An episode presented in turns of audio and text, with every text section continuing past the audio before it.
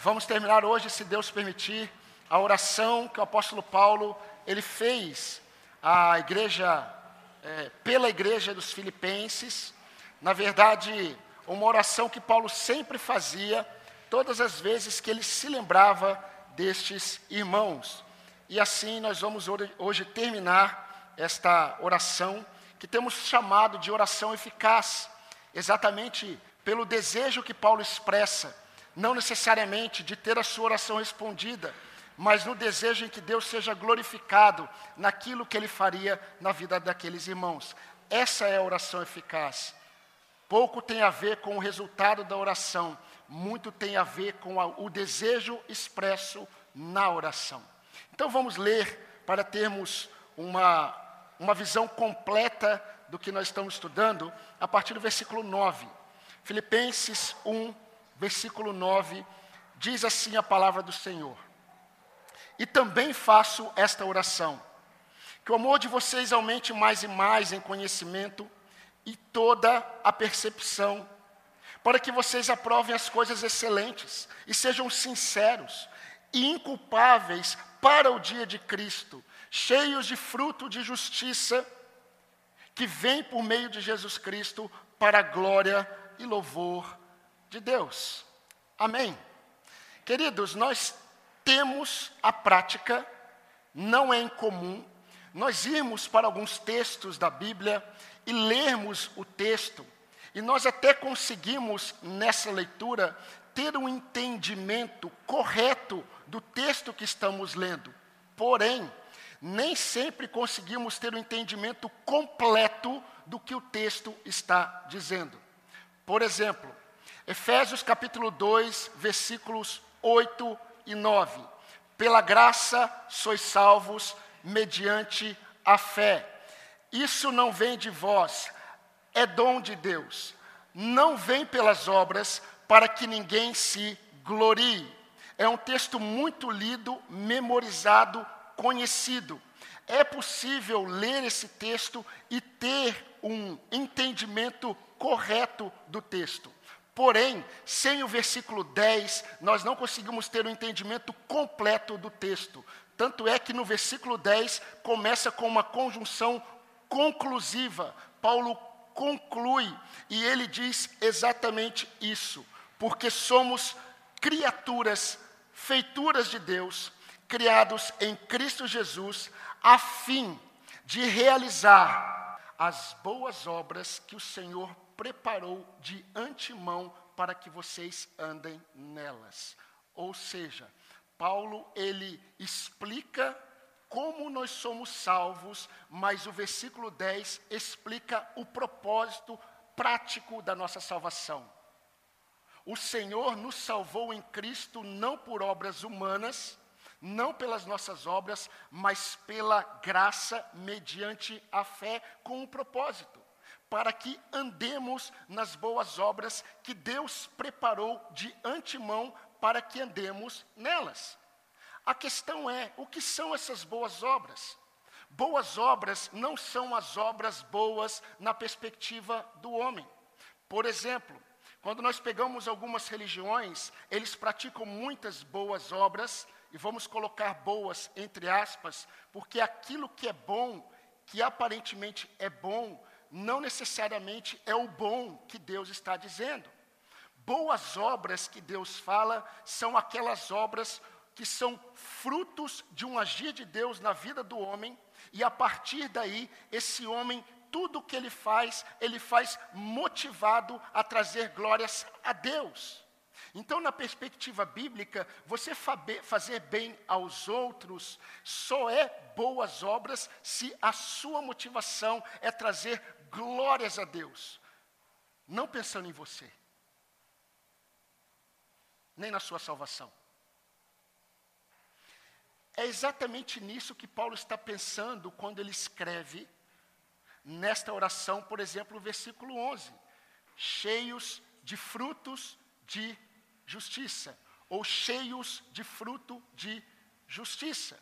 O que significa frutos ou frutos de justiça. Significa o resultado de tudo aquilo que Deus preparou para que nós fizéssemos. Frutos de justiça têm a ver com frutos de obediência. Boas obras na Bíblia é tudo aquilo que nós fazemos para glorificar a Deus. Isso são boas obras. Por isso que somente o salvo, na perspectiva bíblica, ele faz boas obras. Os homens fazem coisas boas, mas na mente de Deus, boas obras têm a ver com um coração que foi transformado e a partir daí ele deseja glorificar a Deus em tudo que ele faz, tanto para Deus quanto para o próximo. Mas a motivação é glória de Deus, é a glória de Deus. E Paulo, queridos, ele está desejando isso para os crentes em sua oração eficaz no final do versículo 11 para que vocês sejam cheios de frutos de justiça. O que, que isso significa? Que justiça é essa? Pois bem, sabemos que todos os homens, eles estão diante de Deus, todos os homens, eles estão numa posição não de privilégio. Deixa eu dizer uma coisa para você, para que você saiba: o homem nunca esteve numa posição de escolher entre esse caminho e o outro, o homem já está em um caminho. E esse caminho que o homem está é o caminho de condenação. O homem está debaixo da ira de Deus. João 3,36 diz exatamente isso. Leia na sua Bíblia, seja na sua Bíblia evangélica ou na sua Bíblia católica. João 3,36. Aquele que crê no Cristo, aquele que crê em Cristo, ele tem a vida eterna. Quem não crê, ele permanece debaixo da ira de Deus. Ou seja, o homem, ele está debaixo da ira de Deus porque Deus é justo. Sendo Deus um Deus justo, este Deus, ele precisa julgar, condenar o homem, senão ele não seria justo. Porque todos pecaram e destituídos estão da glória de Deus. E Deus, na sua soberana graça, ele manifestou a sua justiça. Não condenando os culpados, mas tornando o inocente culpado, condenando a morte de cruz. E Cristo levou sobre ele a ira de Deus. Então, em Cristo, a justiça de Deus foi satisfeita.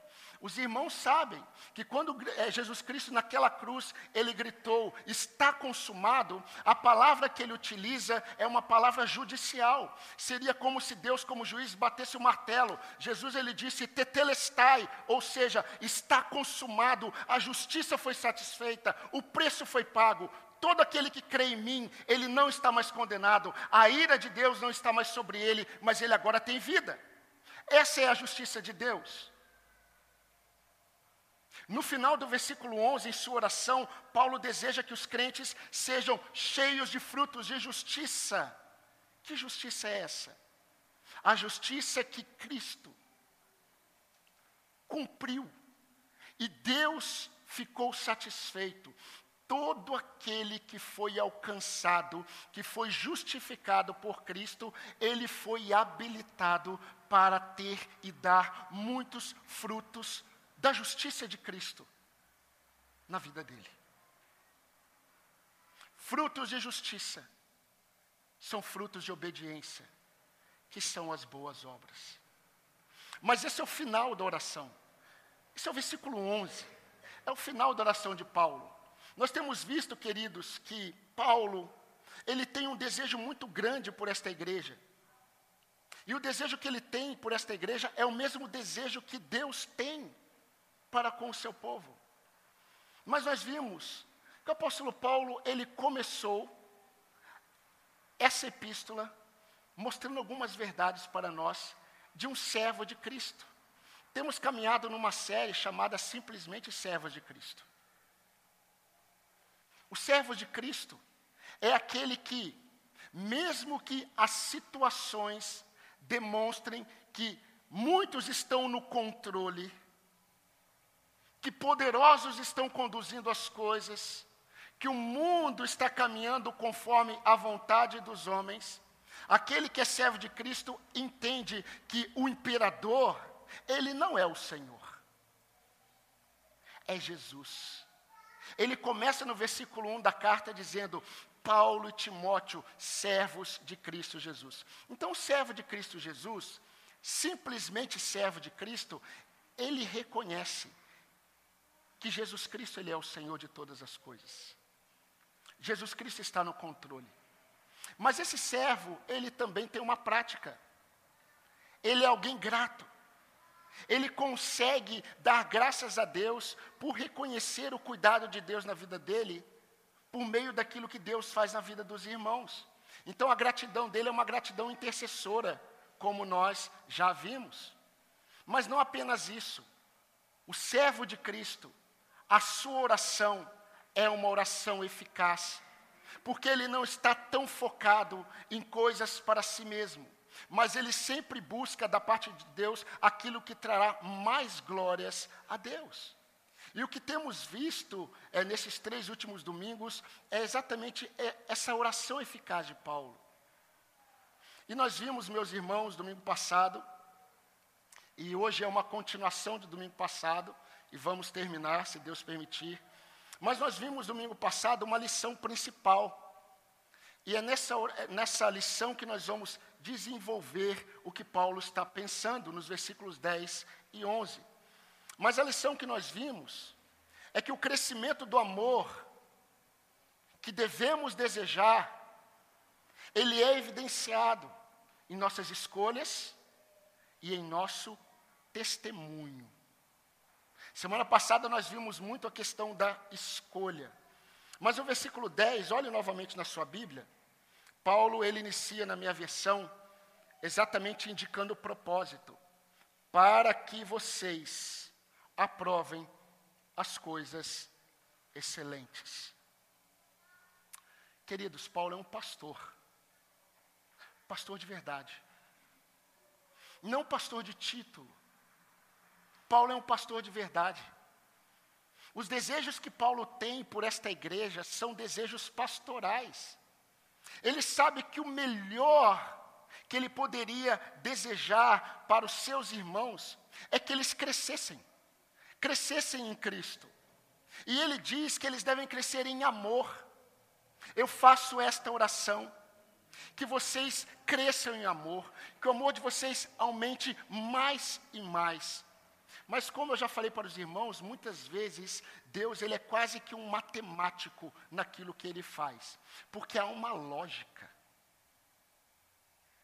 Se você faz isso e faz isso, você colhe isso. E é interessante porque a oração de Paulo é, na verdade, um, um, um, um destrinchar daquilo que Jesus simplificou. Então poderíamos dizer, Jesus deu a fórmula simplificada. Paulo ele desenvolve essa fórmula. Paulo ele diz assim: Eu oro a Deus. Eu oro a Deus para que o amor de vocês aumente mais e mais. Eu perguntaria, Paulo, como que eu amo mais e mais a Deus? Quando o seu conhecimento de Deus aumenta. Eu oro para que o amor de vocês aumente mais e mais no pleno conhecimento. Mas, Paulo, basta ter pleno conhecimento de Deus? Não. Se aumentar o conhecimento de Deus, aumenta em você o discernimento. E na oração ele está dizendo isso. Que o amor de vocês aumente mais e mais no pleno conhecimento, em toda a percepção, ou em todo o discernimento. Aí eu diria, Paulo, ok, eu vou demonstrar mais amor a Deus a partir do momento que eu conheço mais, porque eu terei mais discernimento. Discernimento para quê? Ele diz: para que vocês saibam escolher as coisas excelentes. Esse é o primeiro propósito. Para que vocês saibam fazer escolhas, para que vocês saibam tomar decisões. Porque, meus irmãos, nós temos que entender, em primeiro lugar, o que estava acontecendo com aqueles crentes de, Filipe, de Filipos. Nero ainda não estava assolando a igreja, iria assolar. Paulo, em sua segunda prisão, ele já iria perecer, ele iria morrer. Muitos crentes iriam sofrer terrivelmente, Pedro também seria morto. Por isso que Paulo vai escrever 2 Timóteo, preparando o coração de Timóteo. Timóteo está em Éfeso. Agora entenda, entenda o que Paulo está fazendo e o que Deus está fazendo. Paulo está preso na sua primeira prisão romana e ele escreve, ele escreve algumas cartas. Primeiro, ele escreve uma carta aos Colossenses. Da mesma prisão, ele escreve uma carta aos Efésios. Da mesma prisão, ele escreve uma carta a Filemão.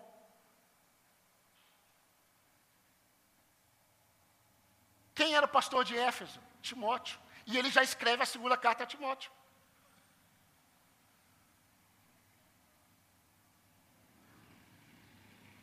Ele já está entendendo o que está acontecendo. Mas essa segunda carta de Timóteo ele segura, ele não envia. Nós vamos saber que ele vai enviar só depois que ele está preso na sua segunda prisão. Mas o apóstolo Paulo está preparando aqueles irmãos porque, queridos, quando o sofrimento vem, é aquele cântico antigo do meio pentecostal, a figueira balança. Quando o vento forte sopra, algumas coisas caem. Aquele que não está firme em Cristo, ele se perde. E é interessante porque Paulo sabia que muitas propostas viriam para esses crentes, para eles negarem a suficiência de Cristo. Isso aconteceu.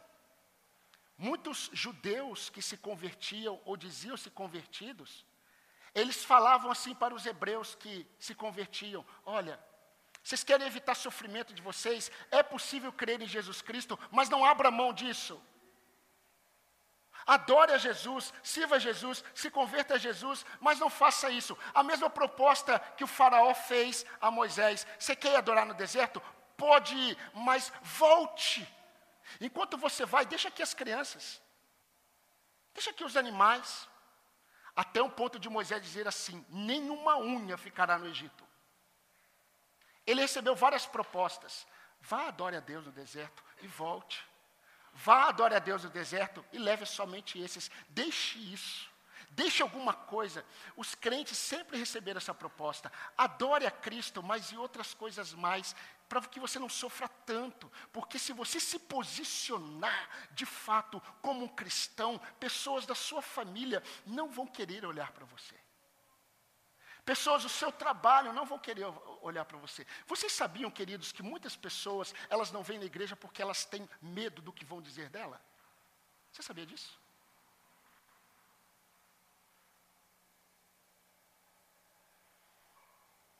Essas propostas com certeza viriam em tempos de sofrimento sobre a igreja.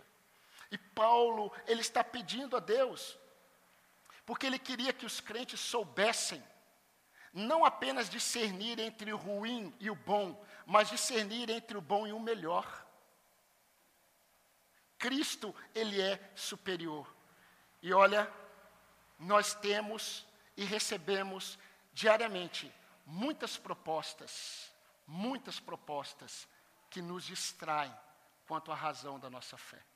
Eu creio que pensando nisso, Paulo, ele escreveu para esses irmãos que eles deveriam entender que a vida com Cristo era também ter o privilégio de padecer por Cristo se fosse necessário. Neste capítulo ele vai escrever: Nós recebemos a graça, irmãos, de não apenas crer em Jesus, mas também de morrer por Ele. Ele já sabe o que pode acontecer. Mas há ainda, no versículo 10, algo que Paulo ele continua a colocar diante de Deus. E é sobre isso que eu quero pensar com os irmãos. É o segundo propósito dessa oração de Paulo. Paulo não apenas ora a Deus, pedindo para que o amor deles aumente mais e mais, por meio do conhecimento de Deus aumentando, para que eles tenham discernimento para escolher as coisas excelentes, não apenas isso. Continua o texto, tem um E. E Paulo ele vai mostrar que o desejo dele diante de Deus para os crentes é que não apenas vocês saibam escolher as coisas excelentes, mas que vocês saibam viver em coerência com essa excelência. eu oro para que vocês não apenas saibam escolher as coisas excelentes, mas eu oro para que vocês tenham uma vida coerente com essa excelência. E ele vai dizer isso utilizando dois adjetivos, que na verdade são duas qualidades da vida cristã. Ele diz assim: e sejam, no versículo 10, sinceros e inculpáveis. Sinceros e inculpáveis para o dia de Cristo. Não apenas sinceros e inculpáveis na presença de Cristo. Ele diz: sinceros e inculpáveis para o dia de Cristo. Percebam que é uma continuação, é uma continuação do desejo de Paulo. Meus irmãos, o Espírito Santo, ele inspirou Paulo. Esse mesmo Espírito preservou esta palavra para a igreja. E nós temos que entender que essa é a vontade de Deus. A oração de Paulo é um pedido a Deus, revelando aquilo que Deus deseja para a sua igreja. Eu poderia deixar todo o meu esboço de lado e dizer para você: a vontade de Deus para a sua vida é que você cresça mais e mais no conhecimento de Deus, para que você saiba escolher as coisas excelentes, mas também para que você tenha uma vida sincera e inculpável para um dia específico o dia em que todos estaremos perante o tribunal de Cristo para darmos e prestarmos contas de nossas obras, quer sejam boas, quer sejam más. Vocês se lembram quando eu disse que Jesus ele simplificou a equação? Jesus ele disse assim, durante a ceia: Se vocês me amam, vocês guardam os meus mandamentos. Eu já contei para os irmãos certa vez, eu conversando com um rapaz, e eu perguntei para ele, é, é, o que você deseja? E ele disse assim, eu gostaria que você orasse por mim. Eu falei, mas qual é o motivo? Ele falou: Eu queria que você orasse por mim, porque eu tenho uma vida, eu conheço a palavra de Deus, eu sei que Deus me ama, eu sei que Deus ele, ele quer o melhor para mim, mas eu não consigo ter uma vida que agrada a Deus, a minha vida é toda errada. Durante a semana eu vivo na prática do pecado, eu faço isso, eu faço isso, eu faço isso, eu faço isso, eu faço isso, eu faço tudo isso, mas eu sei que Deus me ama. Eu falei: Deus não te ama. E você não ama Deus como você diz. E aquele rapaz bateu na mesa. E ele disse assim: Eu vim aqui receber uma oração para sair melhor. Eu falei: Você vai sair melhor, não dessa forma como você está pensando. E eu falei para ele: Leia a Bíblia. Leia aqui comigo, querido. Abri em João capítulo 15 e eu fiz ele ler. Eu falei: Leia. Ele relutou em ler, mas ele leu. Eu falei: O que, que diz aí? Aquele que me ama guarda os meus mandamentos. Esse será amado de meu Pai. Ele olhou para mim, olhou para a Bíblia e disse assim: Posso ler de novo? Pode. Aquele que me ama guarda os meus mandamentos. Este será amado de meu Pai. Eu falei: O que você entendeu? Deus não me ama. E eu não amo a Deus. Porque Deus ama aqueles que guardam a Sua palavra. Esse é amado do Pai. E esse entende. Esse é quem de fato ama a Cristo. Eu não amo a Jesus. O que eu faço? Eu falei, agora você sai melhor. E eu expus o Evangelho para ele. Vocês estão entendendo, irmãos? O que Deus mais deseja para a igreja é que a igreja cresça no conhecimento de Deus. Que a igreja não apenas cresça no conhecimento de Deus, e não é um crescimento no conhecimento apenas é, na razão, é relacional. É um conhecimento que me leva a ter relacionamento com Deus.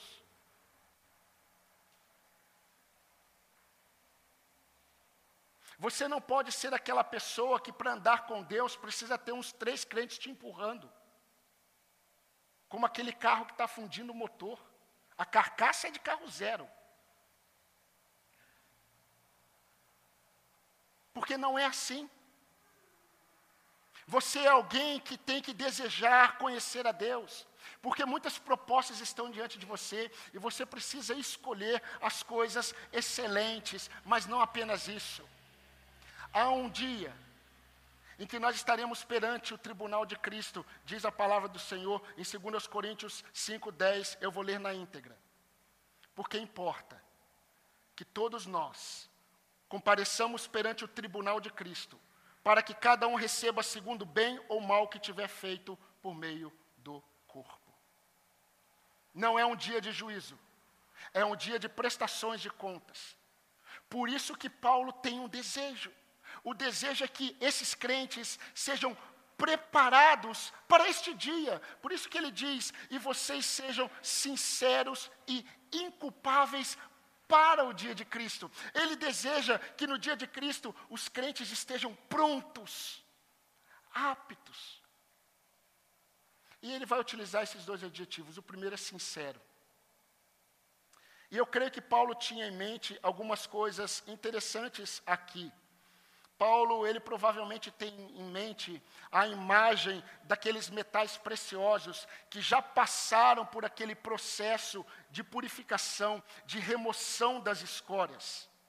Por essa razão, a palavra que ele utiliza na íntegra, sincero, significa sem mescla, sem mancha, sem adulteração, no sentido moral puro. Mas também havia algo que era comum no meio, no contexto de Paulo.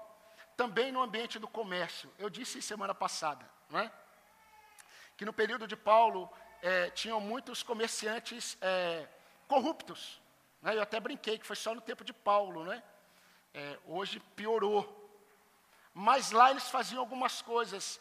E eles também, aqueles que vendiam vasos eles conseguiam fazer uma espécie de uma cera para tampar algumas rachaduras. E eles eram tão bons no que eles faziam que você não conseguia perceber. Somente alguns mais espertos, experientes, eles sabiam que eles não comprariam. Deixa eu dar um conselho para você que gosta de ir na feira. Você já foi na feira quando o sol ele não está é, não está tão claro, e você já foi comprar alguma coisa numa barraca em que a lona é cor de abóbora? Saiba que a lona cor de abóbora, ela é estratégica. Você não consegue enxergar muito bem como está a verdura ou a fruta debaixo de uma lona cor de abóbora sem a luz do sol. Eu sei que tem alguns irmãos aí que são, né, que gostam de ir à feira quando está amanhecendo, né, Douglas? Ainda está meio escuro, cuidado que você pode ser enganado. Mas a questão, queridos, é que aqueles que eram mais espertos, eles não compravam nenhum vaso em tempo nublado. Somente em tempo de sol claro. Por quê? Porque ele colocava o vaso contra a luz do sol e ele conseguia enxergar as marcas da cera. E é interessante porque eu não sei se você já comprou esmeralda. Né? É, eu nunca comprei. Eu acho que a única esmeralda que um dia eu vou me aproximar é de alguém que tem esse nome.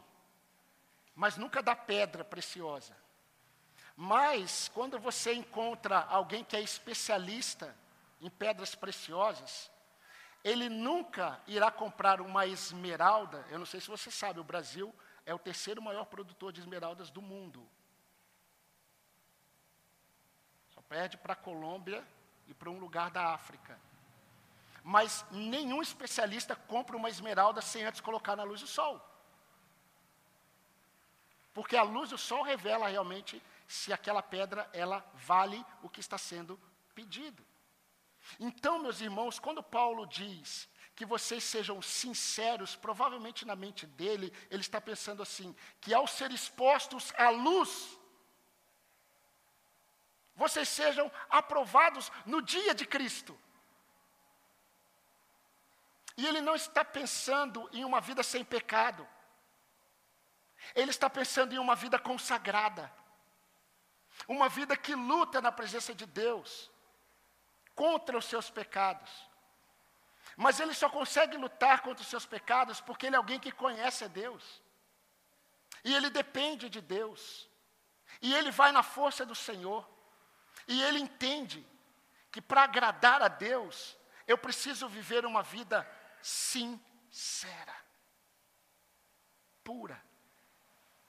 E aí ele vai utilizar um outro adjetivo: inculpáveis, sem culpa, no dia de Cristo. Ah, pastor, eu não, te, eu não estarei no dia de Cristo sem culpa. A ideia é de você não ter nenhum motivo de tropeço, nem para a sua vida, nem para a vida de outro. Você sabia que quando as pessoas, os crentes, eles estão brincando com o pecado, assim como Sansão fez, eles não têm noção do quanto eles estão se tornando uma pedra de tropeço para muitos. Ele não apenas se coloca como uma pedra de tropeço para ele mesmo, mas ele se coloca uma pedra de tropeço para outros. No dia de Cristo, perante o tribunal de Cristo, nós vamos prestar contas de todas as nossas boas, quer sejam más, quer sejam boas, na perspectiva do Senhor. Por isso que Paulo ele ora a Deus. Ele pede para que Deus produza essas coisas no coração desses irmãos. Então, meus irmãos, é, tentando aplicar um pouco disso que nós vimos, nós precisamos entender que a oração eficaz, ela tem a ver com um desejo expresso diante de Deus, para que Deus faça algo que nós não conseguimos fazer. Paulo sabia que esses crentes, por eles mesmos, eles não conseguiriam, eles não conseguiriam crescer no conhecimento de Deus. Eles não conseguiriam ter discernimento para escolher as coisas excelentes. Eles não conseguiriam ter uma vida sincera, pura e inculpável ou íntegra para o dia de Cristo sem Deus. Por isso que ele ora a Deus. Ele pede a Deus. Pa Paulo é alguém que crê que Deus ele é o Senhor da igreja. Deus ele é o Senhor dos crentes. Ele é o Senhor e é aquele que purifica os seus, que conduz os seus para o centro da sua vontade. E meus irmãos, os crentes de Filipos, assim como os crentes de todas as épocas, eles enfrentaram, assim como nós enfrentamos, muitos obstáculos, muitos adversários, muitas adversidades contra a nossa fé. O seu corpo, a sua carne, e eu não estou falando de algo material, não sou gnóstico ou agnóstico do primeiro século. O que eu estou querendo dizer é que a nossa inclinação, ela sempre se levanta para se opor à vontade de Deus.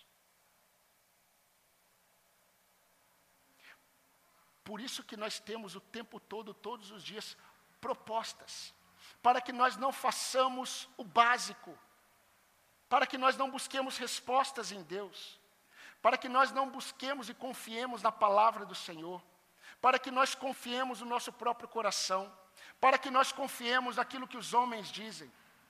Propostas diárias, todos os dias, em todo o tempo. Se nós não estivermos atentos, buscando forças em Deus, nós não conseguimos. Paulo nos ensina isso. Paulo nos ensina a orar a Deus. Sabem por quê? Todo aquele que é chamado em Cristo, ele recebeu um privilégio de conhecer um Deus que ele nunca conheceu. O Deus que Jesus Cristo revela não é o Deus da religião cristã. O cristianismo que o Brasil vive não é o cristianismo de Cristo. O cristianismo que o mundo prega é um cristianismo sem o evangelho. Porque o cristianismo que Cristo estabeleceu, e ele nem estabeleceu uma religião, mas os pequenos cristos que pregam o evangelho de Cristo são aqueles que entendem que ele deve crescer e eu devo diminuir. Convém que ele cresça e eu diminua. Quando instituições humanas começam e desejam a se tornar maiores do que a palavra de Deus, Cristo já não está ali. Aliás, talvez nunca esteve. E é bom, meus irmãos, meus queridos que estão aqui ouvindo, avaliarmos as nossas próprias vidas. E você precisa entender se você é alguém que já teve a experiência de ter esse Deus verdadeiro sendo exposto diante dos seus olhos pelo poder do Espírito Santo. Para que você tenha o desejo de crescer no conhecimento deste Deus. Se você está aqui ouvindo esta mensagem, hoje pode ser o dia dos seus olhos serem abertos. não para uma nova religião, ou não para uma religião, mas para o Deus verdadeiro, Criador dos céus e da terra, que enviou o seu único filho para morrer naquela cruz, levando sobre ele a ira que estava sobre todos nós, para que todo aquele que nele crê não pereça, mas tenha a vida eterna. Hoje pode ser a noite da sua salvação. Mas essa oração de Paulo não é pelos não crentes. Essa oração de Paulo é por aqueles que já conhecem a Deus. E eu não sei, querido, o quanto você tem buscado uma vida sincera e inculpável para o dia de Cristo. Eu preciso perguntar isso para você. Você tem conduzido a sua vida diariamente se preparando para estar diante de Cristo?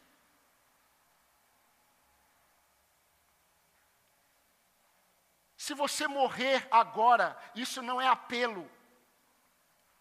Eu não estou apelando. Eu estou falando algo que é real. Se você partir deste mundo hoje, tanto você que não é crente, quanto você que é crente, você está com o seu coração tranquilo para estar diante de Cristo. Perguntaram para George Whitfield, antes de um culto que ele iria pregar: Pastor, se o senhor soubesse que o senhor iria morrer amanhã de manhã, aquelas perguntas, sabe? Os crentes têm algumas perguntas interessantes, não é? Alguns perguntam que, que pizza que o senhor gosta, né? o que, que o senhor gosta de comer, são coisas interessantes, importantes, podem perguntar, eu respondo essas questões. Perguntaram isso para ele. E ele disse assim: Olha, se eu soubesse que eu iria morrer amanhã cedo, eu faria o que eu estou fazendo. Eu iria daqui a pouco, eu vou pregar, aí eu vou sair, vou dormir na casa de um irmão, mas eu vou dormir às 10 horas. Ele já sabe. Isso no outro dia, eu não acordar, eu sei que eu vou acordar na presença do Senhor. Se eu não acordar entre vocês no outro dia, eu vou acordar na presença do Senhor, mas eu não vou mudar nada. Não quero escrever um monte de carta para um monte de pessoas. Não quero é, correr para pedir perdão a Deus pelos meus pecados, porque aquele que entende, ele não vive como se Cristo não estivesse às portas. Talvez se eu perguntasse para você o que você faria se você soubesse que você iria morrer daqui a quatro horas, eu não sei como seria talvez o seu desespero. Mas se for um desespero no desejo de se despedir de pessoas, até vai. O problema é quando o seu desespero tem a ver com Deus. Porque às vezes não dá tempo. Meus queridos, eu posso estar aqui fazendo esse gesto e de repente cair nesse púlpito. A nossa vida é um. Você está preparado para estar perante Cristo? O desejo de Paulo e a oração de Paulo tem a ver com estar diante de Cristo. Que vocês sejam sinceros e inculpáveis para o dia de Cristo. O versículo 11 é uma complementação, cheios de frutos de justiça, que vem por meio de Cristo, para o louvor e glória de Deus. Perceba a oração eficaz? Visa, no fim, a glória de Deus. Charles Spurgeon ele disse algo muito interessante também. Ele disse que o difícil não é morrer. O difícil é viver. Mas aquele que vive para Deus, ele não se preocupa com morrer. Ele está sempre pronto. Paulo ele vai além um pouco. Paulo ele vai um pouquinho além. Paulo, para Paulo, a morte era lucro. Ele não era um suicida evangélico. Ele era alguém que tinha plena consciência de que ele vivia para estar diante do Senhor. Por isso que nesse mesmo capítulo ele vai dizer: porque para mim o morrer é lucro e o viver é Cristo.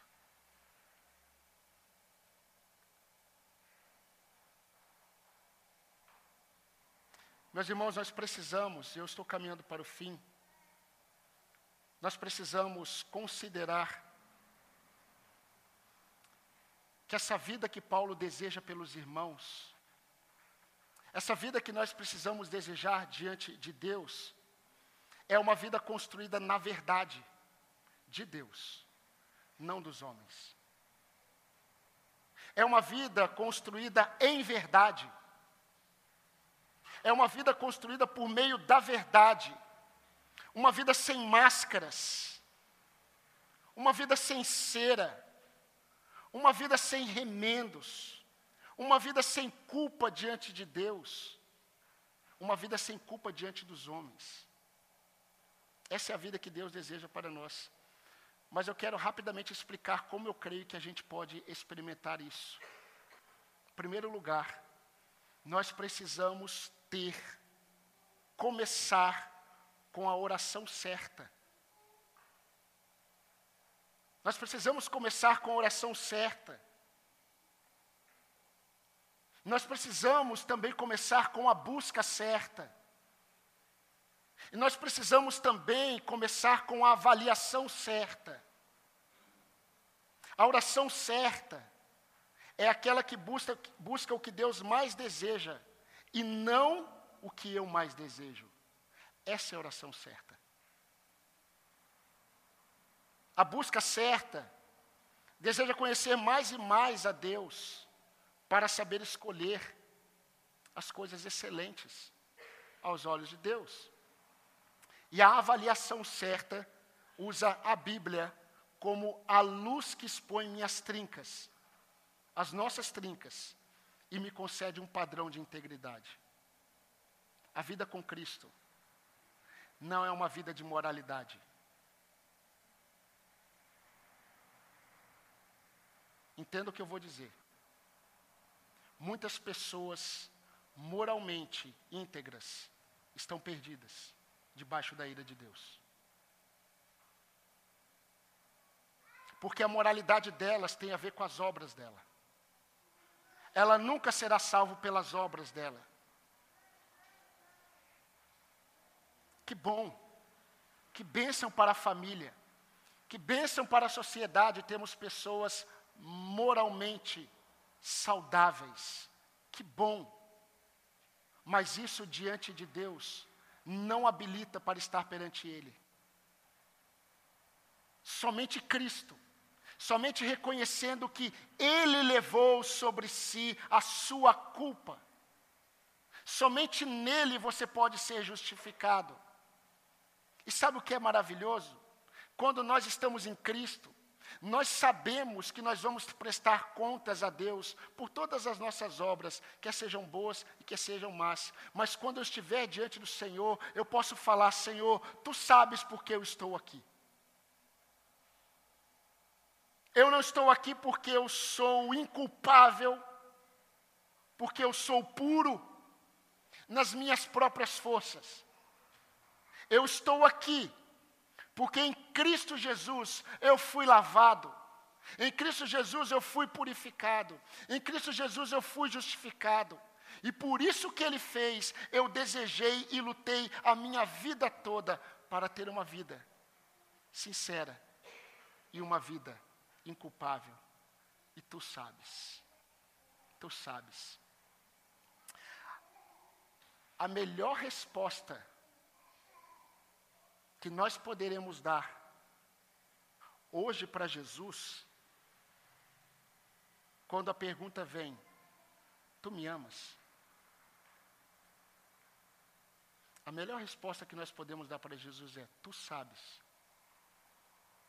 de todas as coisas. Eu, como pastor, talvez seu pastor, não posso dizer isso para você como aquele que conhece o seu amor por Deus. Ele pode. Ele pode. Então nós devemos orar, queridos. Nós devemos orar. Nós devemos buscar em Deus aquilo que traz mais glória para Ele. Então eu preciso perguntar para você, em suas orações, nas orações que você tem feito, você tem buscado mais glórias a Deus no fim? Ou em suas orações a Deus, você tem, você tem buscado mais os seus próprios interesses? O que você tem buscado? Não pense em ninguém agora, pense em você. O que você tem buscado tem revelado o seu desejo de conhecer mais a Deus?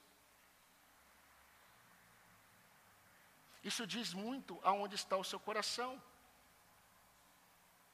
Ou você tem mudado as suas escolhas, direcionado as suas escolhas, sempre para seguir o seu coração.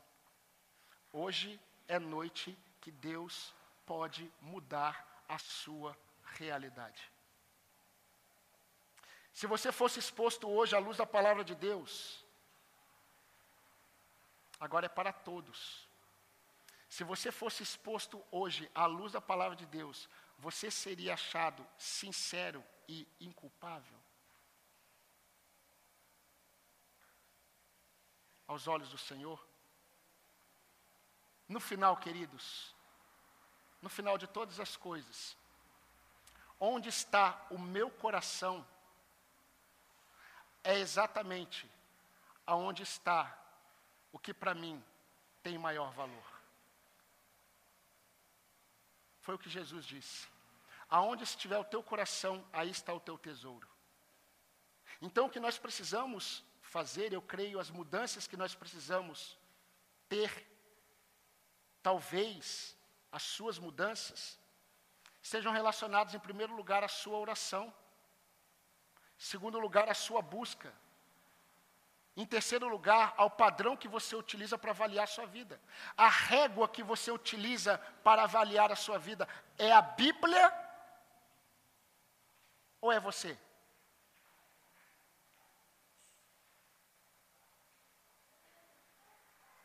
Então nós precisamos mudar a nossa oração.